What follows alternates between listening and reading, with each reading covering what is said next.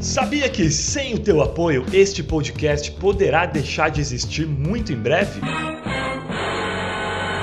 Pensando nisso, criamos a comunidade paternidade.doc, em que você, ouvinte, homem ou mulher, poderá se tornar membro especial para, além de contribuir com a sobrevivência do programa, ter acesso a regalias exclusivas que nenhum outro ouvinte tem.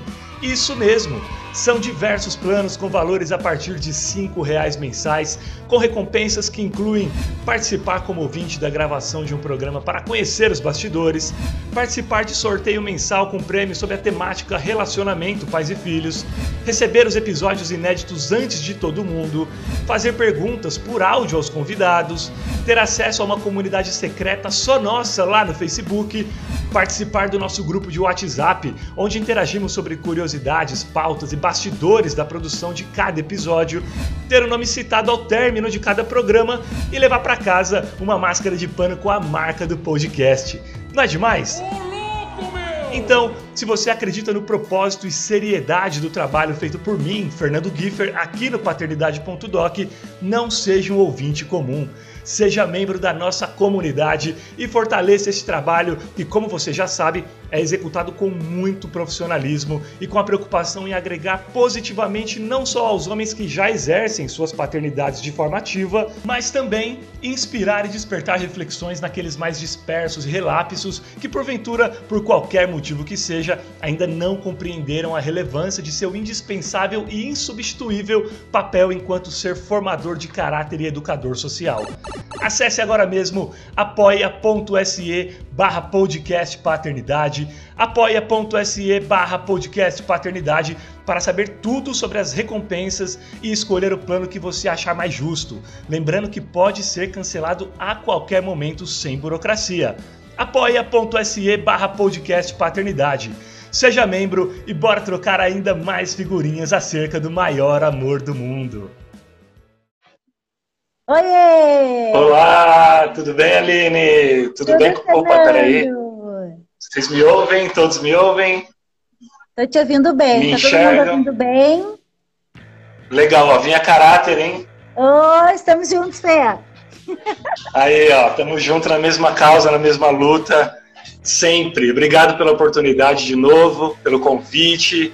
Bom, é sempre uma honra, né? Conversar com vocês, conversar com esse público maravilhoso aí, composto por grandes pais, grandes mães, mães e papais de prematuros. Enfim, vamos bater um papo bem legal. Espero minimamente contribuir um pouco com a minha experiência, tá bom? Maravilha, Fernando. Para a gente é uma honra tu estar conosco, né? O Fernando já é nosso voluntário, a gente pode dizer do início da ONG já aí o Fernando com a gente batalhando. O Fernando teve uma grande conquista aí em São Paulo, nos ajudou muito nessa conquista. Ele vai contar para vocês a conquista de poucos dias atrás. A gente divulgou, mas para quem não sabe, ele vai estar compartilhando, né, Fernando? Agora, ô Fê, eu quero saber o seguinte: como é ser um pai prematuro. Conta pra gente, porque bebê prematuro, a gente sabe que existe uma história toda aí que a gente tem que descobrir ainda. Como é que é ser pai prematuro? Como é que é ser tudo isso? Eu acho que é. Não sei, acredito que seja ser pai. Só que como eu até, eu até costumo mencionar, né? A gente que tem um filho prematuro, a gente vivencia o lado B da paternidade, também da maternidade, mas não que esse lado B seja pior ou inferior ao lado A, o, a, o lado convencional. É, existem muitas lutas, muitas dificuldades, é, mas é um prazer absurdo. Assim. Eu acho que o aprendizado que a gente tem, a maturidade que a gente ganha, de repente numa, numa gestação a termo a gente acaba não tendo. A gente dá muito mais valor né, para os nossos filhos. E é claro, a gente se torna mais humano, a gente começa a pensar muito mais no próximo também. E eu acho que a paternidade prematura, o que ela traz para a gente, eu acho que a palavra é essa, é humanidade. Porque a gente começa, primeiro, a gente é imerso a um universo que a gente já sequer conhecia, porque a maioria das pessoas com quem eu converso, e a minha experiência foi a mesma, a gente sequer sabia o que significava prematuridade.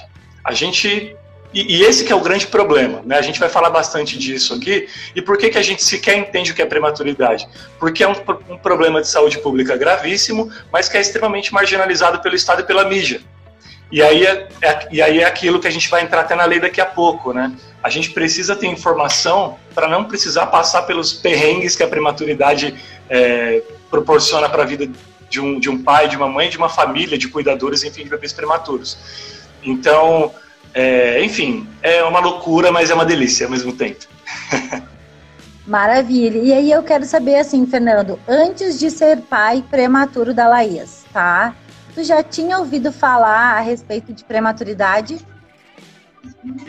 É, então, basicamente eu acho que igual qualquer pessoa assim da população em geral, não ou, não se ouve falar em prematuridade. A gente sabe que existe, mas eu entendi o que era prematuridade quando eu vivenciei ela. E esse, como eu falei, é o grande perigo, porque a gente não tem informação e a gente cai na prematuridade muitas vezes pela falta de informação. É até o papel da ONG, o papel que a gente, que vocês e a gente, enquanto voluntários, exerce dentro da ONG, é esse papel de informar, que é o informar para conscientizar, conscientizar para prevenir, prevenir para salvar vidas. Né? Quando a gente não sabe, quando a gente não tem informação, automaticamente a gente cai na cilada. Então, é, eu não tinha a menor noção do que significava prematuridade, eu já tinha ouvido falar, mas quando minha filha nasceu ali com 29 semanas, e eu vi ela do tamanho da minha mão, eu falei, não, não acredito que um ser humano sobrevive em condições como essas. Eu não tinha a menor noção disso. Né? Imagina a prematuridade lá nos anos 80, 60, 70. Estou falando de 2014, que é quando minha filha nasceu. Mas não existia nenhuma informação a respeito. É, então eu não conhecia absolutamente nada sobre bebês prematuros. A partir do momento que minha filha nasceu, que eu me aprofundei muito mais na situação e vi o tamanho desse universo que a gente não precisa quem não está nele, é importante que não esteja, mas que a gente precisa falar sobre isso. E é, dá para evitar, né? E pelo menos dá para prevenir no sentido de prevenção do parto prematuro e prevenir também todo esse impacto que tu passou, né, Fernando? Tu pode contar aí rapidinho para gente uh, como é que foi essa história? Como é que a prematuridade veio ao encontro, né? de ti e da Fabi aí nesse contexto todo da vida de vocês. Como tudo isso aconteceu? Vocês uh, receberam a informação de que poderia acontecer? Conheceram a UTI neonatal antes da Laís uh, nascer? Como é que foi esse processo? É, acaba sendo um paradoxo até bem, bem louco, porque a, a, nossa pauta em si, né? Porque a gente fala de algo tão mágico que é a paternidade e algo tão doloroso que é a prematuridade. E no meu caso, é, vou tentar pegar do fio da meada lá do início, e aí qualquer coisa você pode interromper, enfim.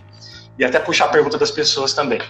É, primeiro que assim, eu sou um, eu sou um, um ser humano prematuro também. Né? Eu, não sabe, eu fui saber disso um pouco depois, mas eu nasci, é, de, segundo minha mãe, nasci também com oito meses de gestação. E, mas isso em 1985, não cheguei a ficar na, em UTI, né? foi uma coisa é, mais tranquila, mas acabou sendo uma coincidência até do destino, eu ser bebê prematuro. E aí, é, poxa, a paternidade despertou em mim esse sonho a partir dos 24 anos. Nunca tinha nem pensado em ter filho, assim. Sempre levei minha vida de uma forma em que nunca me passou pela cabeça de que, poxa, como será que é ser pai e tal, até porque eu sou um filho abandonado, eu não tive, eu não tive a figura do pai. Então, é, tanto que quando a paternidade se apresentou na minha vida, eu fiquei com muito medo de entender como que eu reagiria. Se eu seria um bom pai, se eu não seria, porque a gente não tem referência. É, e aí, sem referência, você pode pecar muito mais do que se você tivesse tido alguém que representou aquela figura na sua vida. E aí, esse, esse sonho apareceu na minha vida por volta dos 24 anos. De repente, eu acordei e falei: Nossa, eu queria ter um filho, queria ser pai e tal. E aí essa foi a primeira parte. A segunda parte é achar uma mãe. e aí, aí vem a parte mais difícil, né? E aí eu conheci a Fabi e tal. Só que o que acontece? A Fabi, que é minha esposa até hoje, né? A gente está há 10 anos juntos. É, a Fabi, ela não podia engravidar. Porque após a primeira gestação dela, ela já tinha um filho quando eu a conheci. E após a primeira gestação dela, ela teve trombose.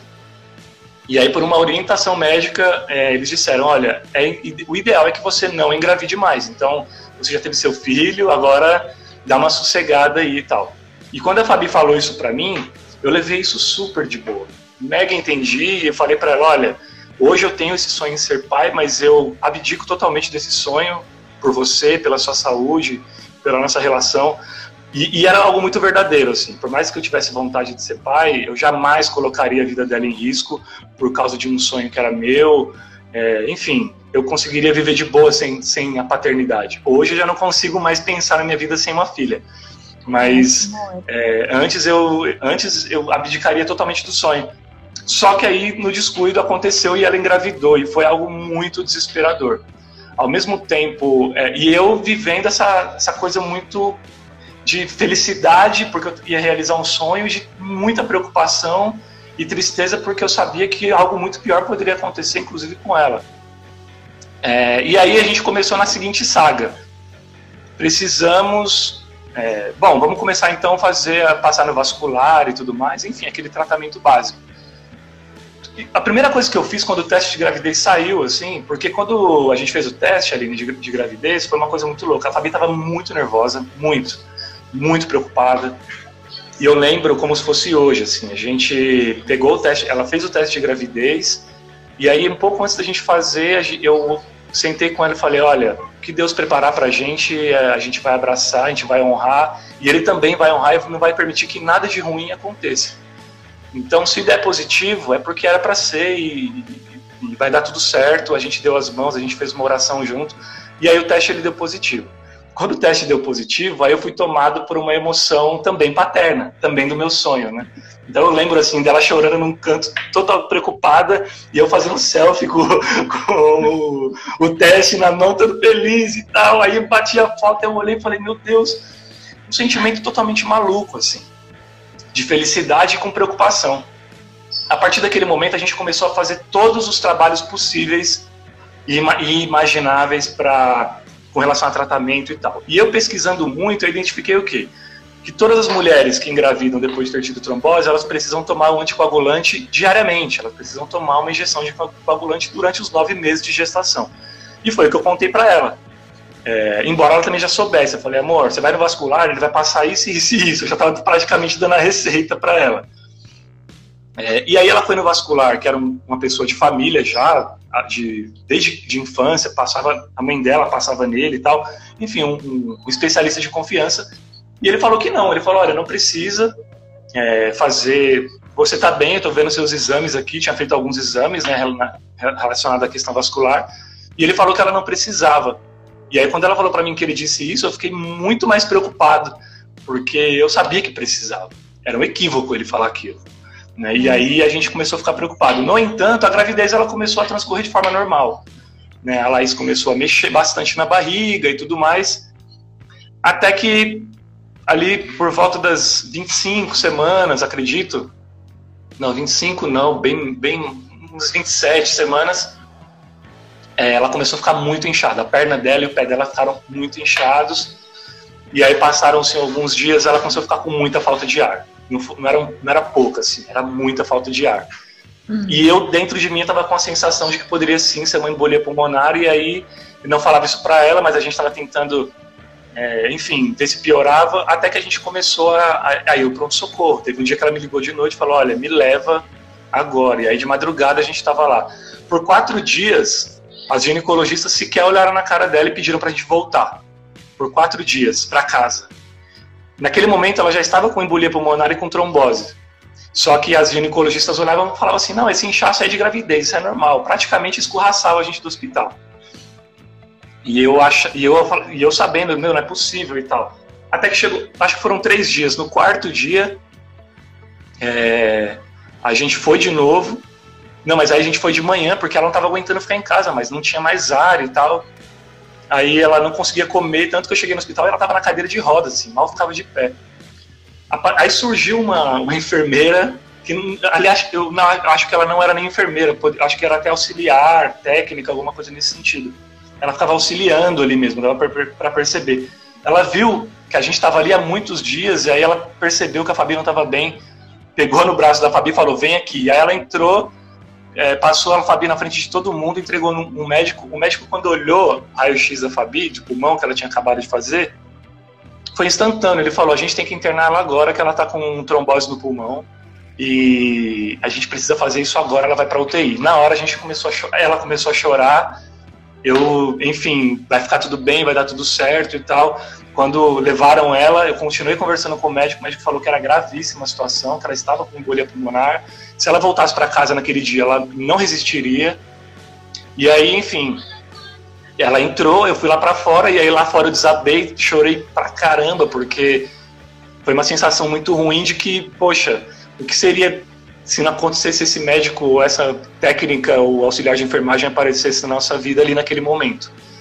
E, e aí vem aquelas coisas que a gente chama de coisas sinistras de hospital, né? Esse médico nunca mais foi encontrado, a gente nunca mais, é, exatamente, a gente nunca mais soube quem era esse médico, assim. E detalhe, todas as vezes anteriores que a gente foi, a gente nunca viu ele. Ele estava lá só nesse dia. E, e a gente nunca mais voltou a encontrar esse médico. Então era assim, foi uma, uma parada muito de Deus, para quem acredita, eu acredito muito. É, não estou falando que o médico não existe, mas é muito sinistro, é no mínimo sinistro isso, né? É no mínimo curioso, história de jornalista para não dizer história de pescador. De pescador, é isso aí. e aí, é, agora eu vou chegar na questão do parto, né? A Fabi foi para UTI, ficou, sei lá, cinco, cinco dias na UTI. E chegou um dado momento da, da, da internação da Fabi, a Laís não mexia mais. E aí a gente ficou muito preocupado, porque ela, ela mexia bastante antes da internação. Só que é aquilo, uma mulher gestante, ela não pode tomar nem de pirona. Imagina tomando remédios de UTI adulta para trombose, para embolia. Cara, aquilo na, na gestação, aquilo para a criança poderia causar um dano terrível levar até o óbito a criança. Né? E aí ela parou de mexer, aí a gente, a, a gente pedindo para fazer ultrassom para ver a saúde dela.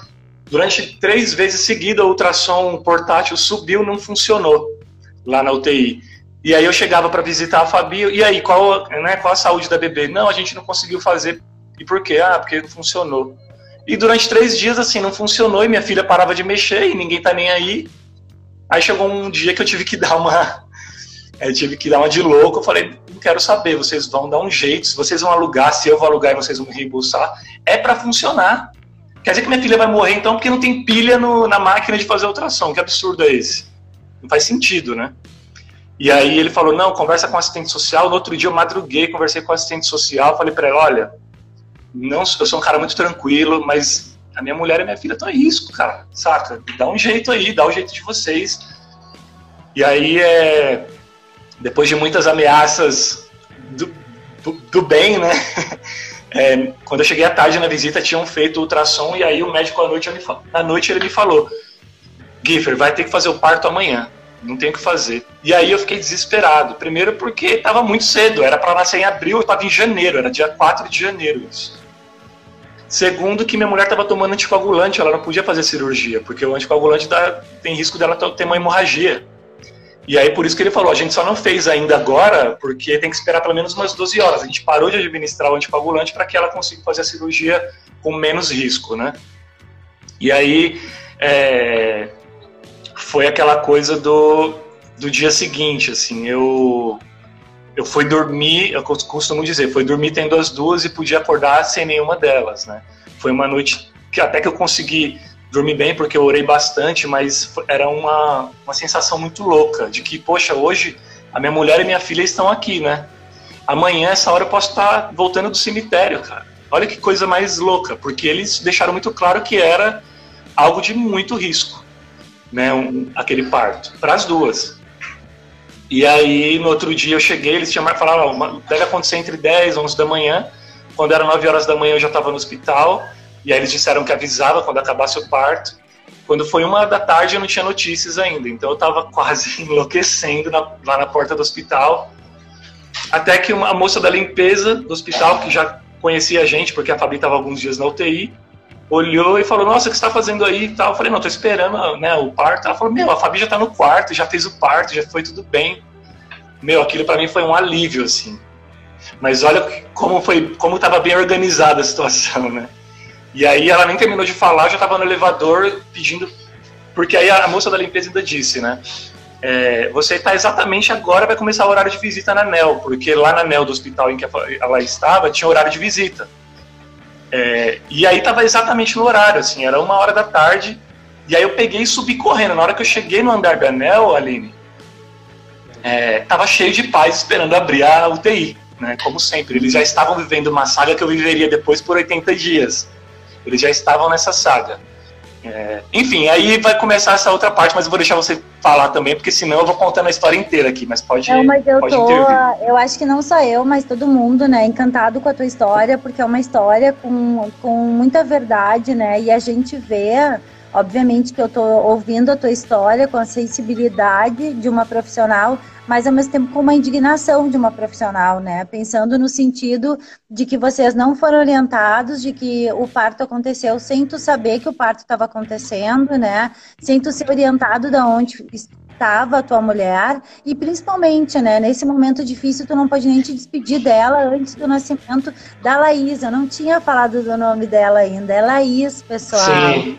A filhotinha do Fernando é a Laís. Então, assim. Daqui a pouco eu vou trazer ela aqui. Tudo isso acontecendo, né, sem tu saber. Então, quer dizer, tua filha nasceu, tua mulher, né, já estava em outro momento e tu nem, nem tinha conhecimento disso. Então, eu acho que fica para os profissionais que estão nos assistindo a questão da sensibilidade, né? O quanto é importante a gente comunicar com a família e comunicar o que está acontecendo, né? Porque eu acho que é o mínimo que a gente pode Sim. fazer com um pai que está ali, que dormiu, né, com uma filha e a esposa e acordou sem saber que essas duas pessoas ainda é. fariam, fariam parte da tua vida, né? É, então, eu, eu, eu, o ano passado, no mês da prematuridade, em novembro, eu fui fazer algumas palestras em hospitais mesmo, aqui em São Paulo.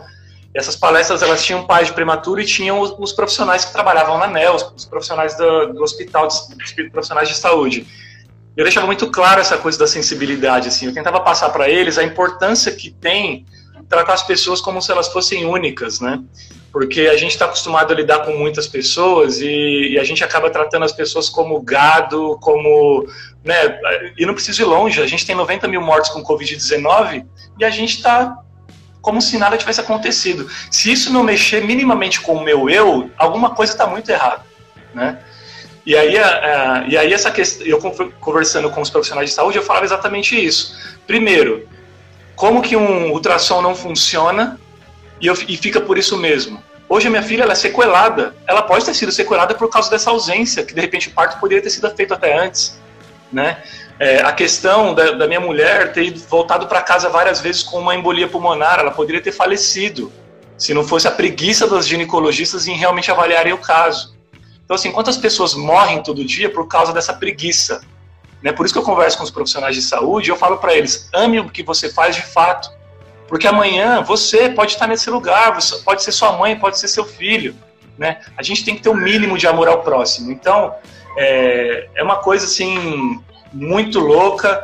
A gente não tem como prever, que nem a questão da foto na UTI. Poxa, eu fui aculturado lá na UTI, é, é ruim a gente não saber nada, porque a gente acaba é, criando um cabresto de que a gente tem que saber, né? Tem que ser tudo assim e tal. De que não poderia tirar foto nenhuma na UTI e tal, porque atrapalhava os aparelhos. E é claro, não vou colocar a vida da minha, da minha filha em risco por causa de uma selfie, por causa de uma foto. Mas, poxa, falando com os profissionais é, de, de, de, saúde, qual pai e mãe que não quer ter uma recordação do seu filho? Qual o problema em, de repente, você, profissional de saúde, ir lá e fazer uma foto e me entregar? Eu quero ter a foto da minha filha, minha filha pode morrer e eu nunca ter um registro dela viva, sabe? Isso é o mínimo de sensibilidade. Né? Teve uma enfermeira lá que teve um dia que ela pegou meu celular e falou: Deixa eu tirar uma foto, que inclusive é a foto que eu estou fazendo canguru. É o único registro praticamente que eu tenho, é aquele. Né? Partiu da, da, da enfermeira, dela olhar e falar: Gente, esse pai está aqui há 80 dias, ele merece isso. Você né? Eu, eu, eu, tive relato de mães que falam que chegaram, pediram pelo amor de Deus para poder pegar a filha no colo de, em, em um determinado. Sabe? E só pôde pegar quando estava morto. E aí, quando estava morto, a mãe falou: Agora eu não quero. Agora meu filho está morto. Quando estava vivo, eu pedi para você deixar eu pegar, você não pegou. Eu acho que isso, gente, tem que mexer também com os profissionais de saúde. A gente não é gado. Né? A gente, e mesmo que fosse, nem gado merece passar por isso. Tá? Isso não é uma coisa só de ser humano, é uma coisa de, de ser vivo. Né? É, a sensibilidade, a humanidade, o amor. Amanhã pode ser, pode ser você, pode ser o colega do lado. Eu acho que enfim, é uma coisa, é uma coisa muito louca. Existem regras, mas eu acho que acima das regras tem que estar também as relações humanas. Né? A gente tem que ter a empatia, tem que ter o respeito. No final do, do, do expediente, a enfermeira vai chegar em casa e vai abraçar o filho dela. Mas e o tá. pai que pegou o ônibus, deixou a filha lá dentro de, um, de uma caixa de acrílico, encostou a, a, cabeça no vidro do ônibus e foi embora sem saber se no dia seguinte ela ia estar lá ainda. Se, ela, se ele não ia encontrar ela numa caixa de madeira, saca? Então é, é tudo muito. Enfim, mas até com o trabalho da ONG a gente tem conseguido, de repente, conscientizar mais hospitais também, levar mais práticas, né, Aline? Vocês têm ministrado tantos treinamentos aí em tantos hospitais, porque essa coisa de você ser profissional da saúde, chegar lá, bater o ponto e ir embora, desculpa, então você não pode ser profissional da saúde. Quando você lidar com a vida de alguém, quando você lidar com o amor de alguém, você tem que ter no mínimo um pouco de amor próprio, um pouco de amor ao próximo também. Fernando, acho que tu falou tudo agora, né? Eu acho que a gente está num momento onde há um tempo atrás se falava que não podia tirar foto na UTI neonatal, né? Ah, não pode tirar foto porque atrapalha por causa dos monitores. E agora, na pandemia Covid, a gente só pode foto e vídeo, daí o pai e a mãe não podem entrar. Então a gente vive momentos que às vezes a gente não sabe se é rotina ou se realmente as pessoas estão entrando dentro de um protocolo só e estão fazendo o que é mais fácil. Então, sim, né? Isso tu como pai, eu como vice-diretora da ONG, isso é um apelo, né, para que as instituições realmente consigam adequar o atendimento, não tratando mais um número, mas tratando as pessoas, né, de uma forma realmente, uh, vamos dizer assim, com, com compaixão, né? Eu acho que compaixão é uma palavra que vem muito bem nesse tempo de pandemia aí. Como é que a gente está tratando e como é que estão as nossas relações pessoais? Muito bom tudo isso que tu trouxe. E tu sabe, né, que as tuas palavras corroboram com tudo que a gente pensa na associação no sentido de mudar e transformar em boas práticas. E aqui as pessoas que estão participando com a gente, obrigada pessoal que está participando. A Patrícia falando, né, que infelizmente em muitos lugares somos tratados como números, né, e não como pessoas. Então, outras pessoas trazendo aqui que, com o teu relato, reviveram o que viveram dentro da UTI neonatal e antes, porque tiveram o mesmo problema, né, que a Fabi uma mãe aqui trazendo Sim. que apareceu na UTI e que não tem, que eles não têm nenhuma foto. Eu sinto muito por ti, Vivi. Realmente eu sinto muito por tu não ter uma recordação do teu filho e a gente está trabalhando e vai trabalhar cada vez mais para que esse momento da partida seja um momento que seja deixado lembranças, né? Porque houve um nascimento, não houve só uma morte, houve um nascimento, então ele tem que ser vivido, né? A mamãe prematura que trouxe isso, né? Que viveu o que a Fabi viveu. Uh, e aqui também trouxe que não tem nenhuma recordação, não tem nenhuma foto, nada. Então, várias pessoas se identificando aí, Fernando, com a tua história. E com certeza a tua história é a história de muitas pessoas. E o legal é que o Fernando está aqui hoje como uma homenagem a todos os pais que né? Porque a gente sabe que a mãe muitas vezes ela coloca para fora, ela fala. O pai não é que ele não sofra, né, Fernando? O pai sofre, Sem sofre dúvida. muito. Só que ele tem que ter força para ele, para neném e para mãe. É mais ou menos isso, Fernando. Conta aí pra gente. Não, sem dúvida. E, e só é, pegando o gancho até da Vivi que falou aqui, né? Que não teve a oportunidade de, de pegar o filho. Eu acho que é aquilo. É, assim como uma criança, como um filho a, um filho a termo, até para a gente tem que ter, a gente também merece dignidade, os pais de bebê prematuro, um mínimo de dignidade, de dignidade. Né? Eu sou da tese, e eu sou prova viva disso, assim como muitos de vocês que me assistem são prova disso, de que o amor e a fé curam. São as, pronto. É, é, esse é, esse é meu, meu lema com, com relação à sobrevivência da minha filha. Então, o que me garante que se a Vivi tivesse a oportunidade de segurar a filha dela no, no colo, cantar para ela, orar com ela, conversar com ela, que a filha dela não estaria aqui hoje. Porque o amor e a fé curam. Esse corpo a corpo, todo mundo sabe, cientificamente comprovado, né, o poder do canguru, o poder do, do laço, o poder do corpo a corpo, do abraço. Né? Então, é, isso é, Cara, é, é o cúmulo, assim, não, não dá nem para falar porque é, é, absurdo e também, obviamente, me console, me, né, eu fico é, com a Vivi aí, mando todo o meu abraço, o meu afeto para ela pelo momento que ela viveu. E desculpa, Aline, o que você perguntou? Então, Me é perdi esse momento aí, uh, esse momento em que tu vê a tua filha e depois a gente vai falar, né, do nosso grande baú de acrílico, nossa caixinha de acrílico. Eu quero que tu conte um pouquinho dessa história inspiradora também. Mas e aí tá a pequena dentro de uma caixinha de acrílico que tu não pode tocar e desenvolver, né, realizar os cuidados com ela. Tá a tua mulher fragilizada para o homem, para o marido, como é que é isso? Como é que é isso para o pai? Tem que ser o super pai que consegue ser o pai, o marido, o cara que entende ao mesmo tempo que tem que se relacionar com essa equipe que nem sempre tem tanta empatia. Como é que é isso?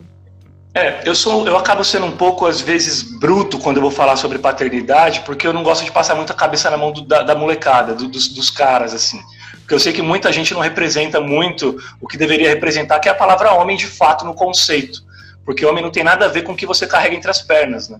E ontem eu tava, eu, ontem eu, eu coloquei no, no ar o meu novo podcast ontem, chamado paternidade.doc, e eu entrevistei um cara muito legal e a gente estava falando exatamente sobre isso, porque todo lugar que ele chega, é, as pessoas falam assim para a esposa dele, nossa, seu marido participa, né? Ele é, ele é presente e tal. E a gente estava falando exatamente sobre isso. O pai ele não tem que participar, o pai ele tem que protagonizar. Ele tem que protagonizar igual a mãe. Não, eu, eu, sou totalmente contra essa tese de que a mãe ama mais e tal. Não, o pai ele ama, eu amo minha filha igual a minha mulher, né? Não tem essa, é, é filho dos dois, é obrigação dos dois.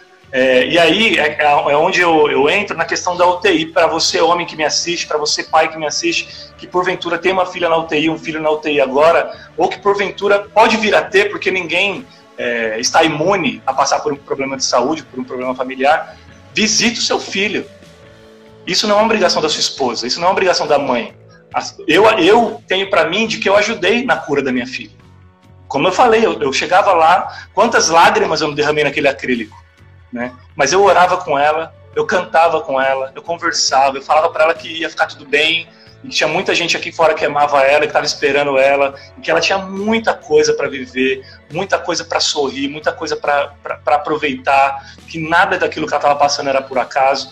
E eu quero que os homens eles tomem consciência disso. E, porque, e, não é uma revolta, é, é um recado porque não foi uma nem duas vezes que as enfermeiras ficavam olhando para mim assim: o que, que esse cara está fazendo aqui todo dia? Eu não estou falando mal das enfermeiras, não. Eu estou falando Acho mal dos bom. homens, porque se as pessoas não, porque se, se, as pessoas têm essa percepção, Aline, de que, que esse cara tá fazendo aqui todo dia, as pessoas, é porque esses caras não estão indo lá, né? Não tem que ser surpresa a presença do pai. A presença do pai ela tem que ser constante. Então é aquilo. Nossa, você, né? Não, gente, eu tô aqui todo dia e eu vou estar aqui todo claro. A gente sabe, tem a questão do trabalho, o pai e a mãe, eles vão revezar dentro disso. É outra coisa. Agora, amigão, essa coisa de ah, cuida lá, vai lá, vê você e tal, isso não existe.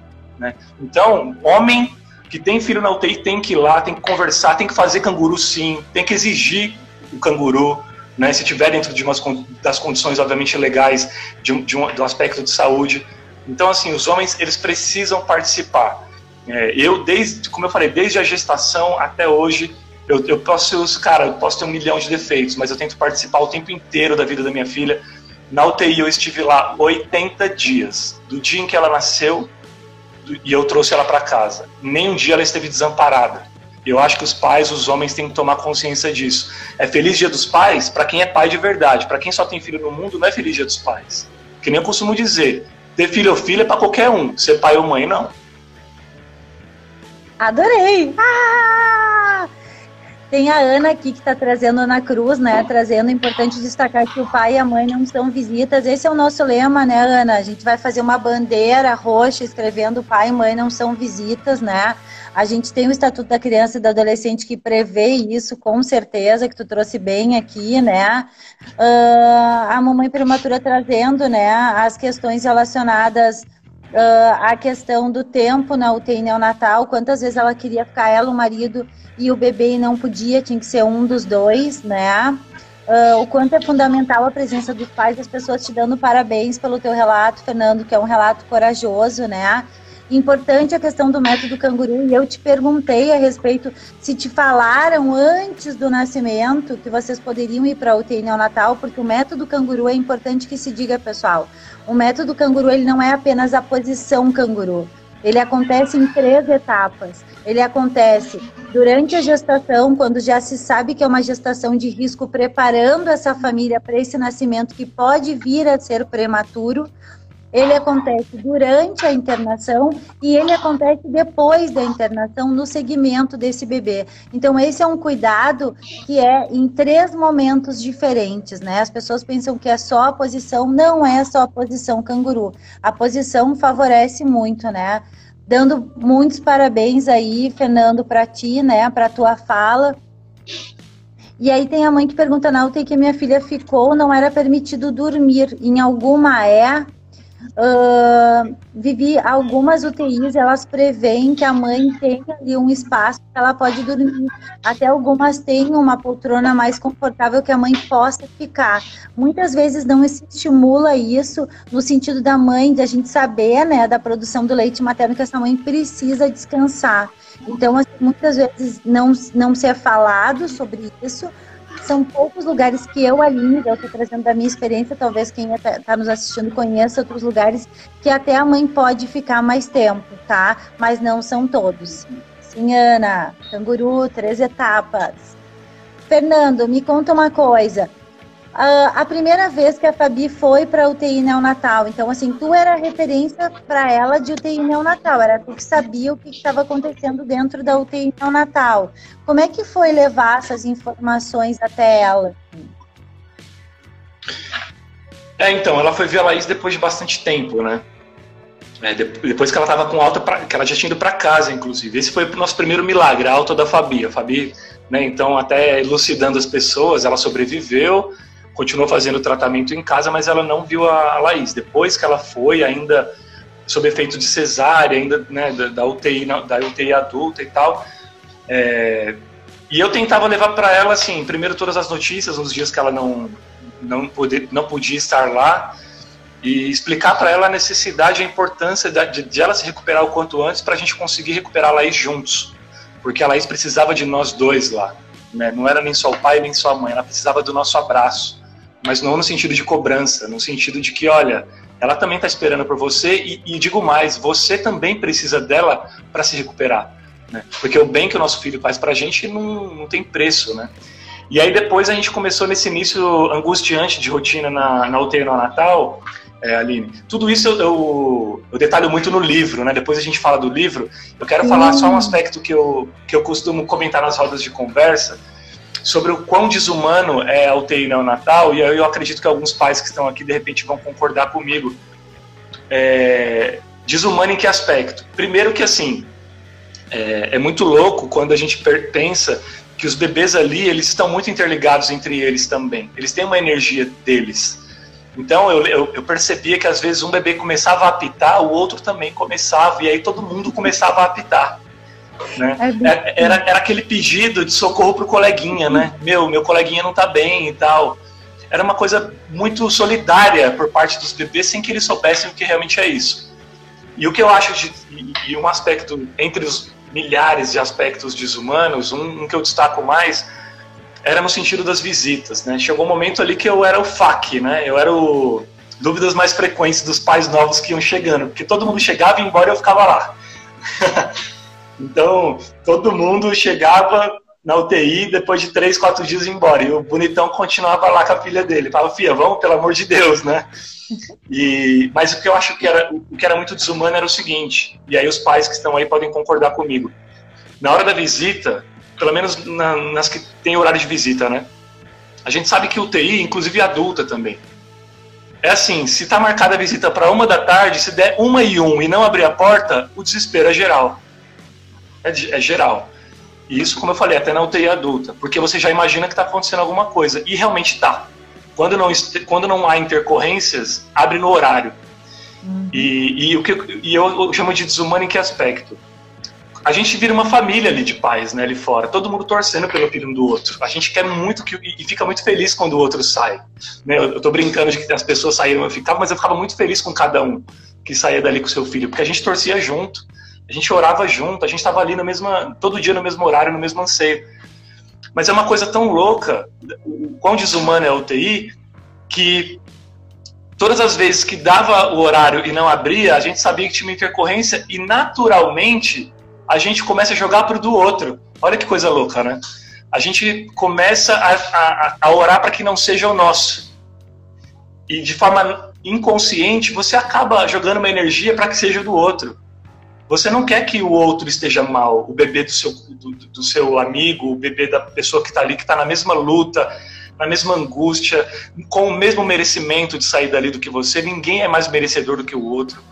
Mas olha que coisa desumana. A UTI neonatal, ela obriga a gente jogar energia negativa para cima do outro, para que não seja com o nosso, de medo de ser o nosso.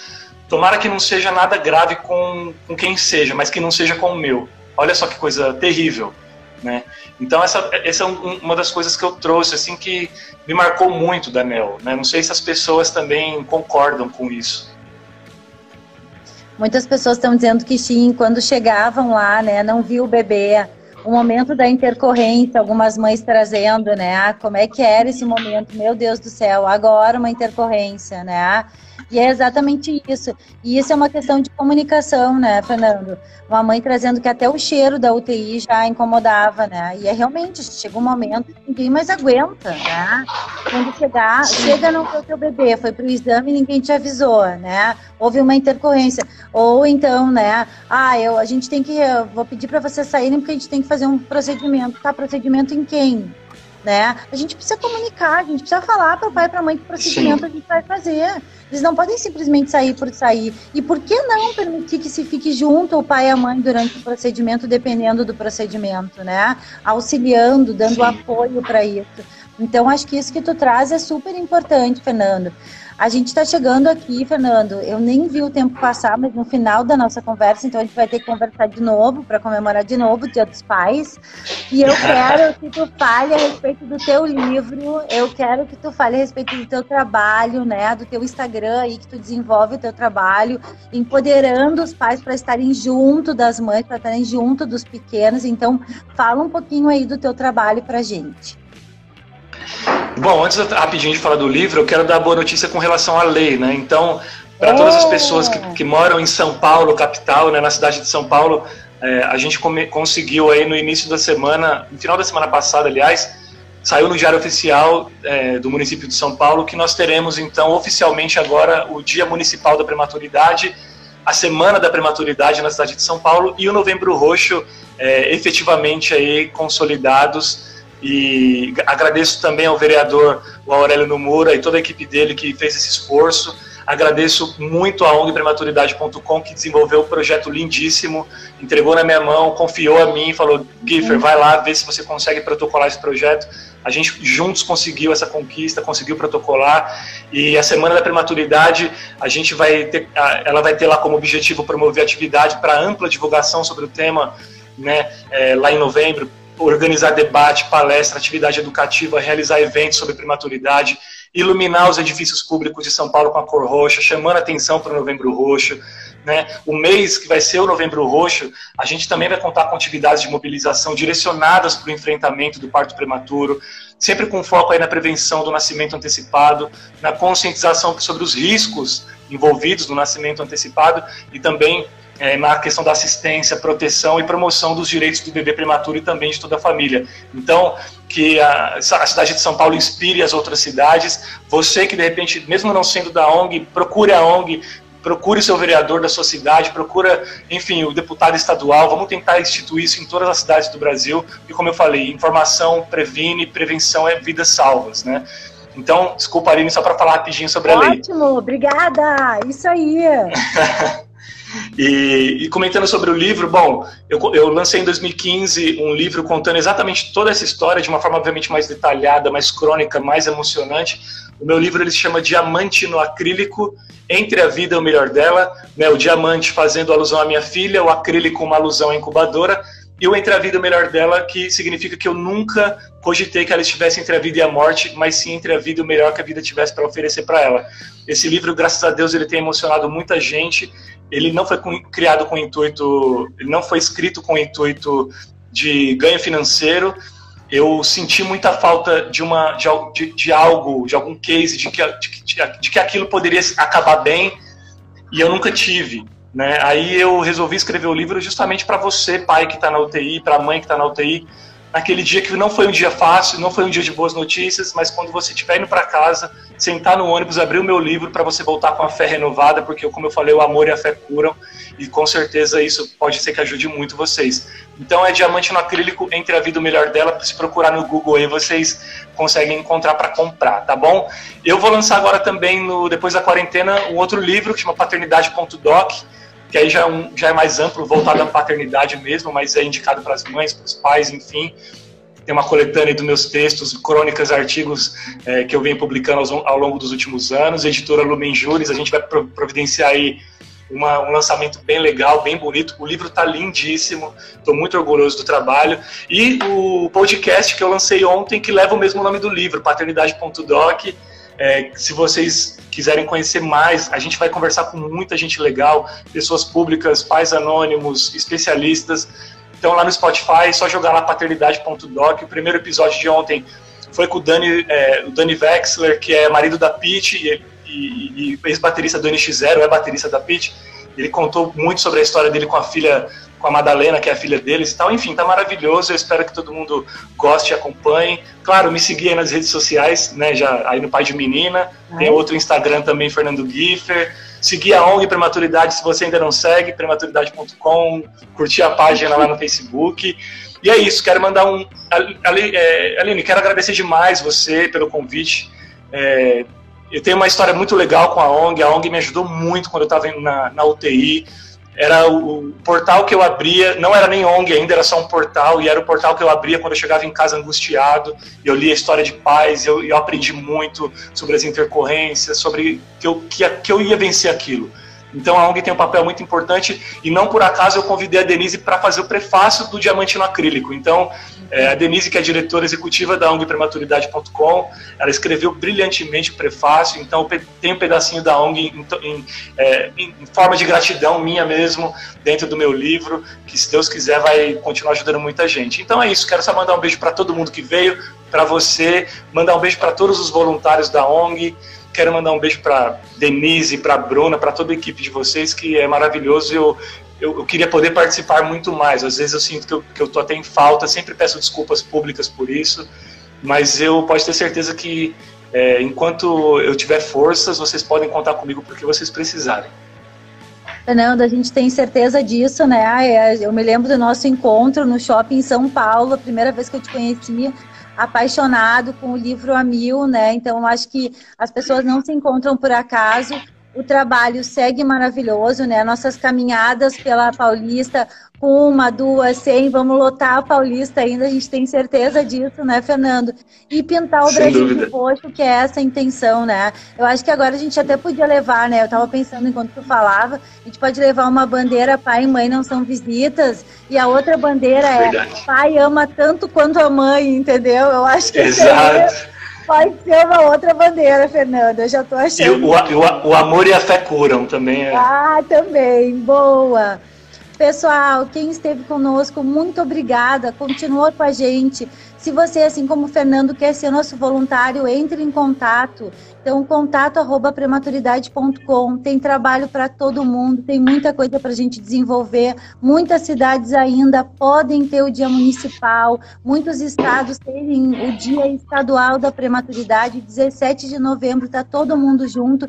E a gente vai continuar por aqui com lives, com agosto dourado. Parabéns, Fernando, pelo Dia dos Pais, porque tu é pai. Tu merece. Feliz Dia dos Pais em nosso nome. Toda a organização te dando parabéns. Não preciso te falar do carinho da Denise, da Bruna contigo. A gente está sempre junto aí. Certo? Obrigado. Boa noite. Feliz Dia dos Pais para todo mundo, gente. Vai ficar Tchau, salva essa live, pessoal. Compartilhem com os pais aí, ó. Quer ser um paizão? Tá aí, ó. Fernando dando exemplo. Valeu, Fê. Amanhã tá no Spotify essa live, hein? Vou subir no Spotify também. Sobe aí. Beijão pras gurias. Tchau, gente.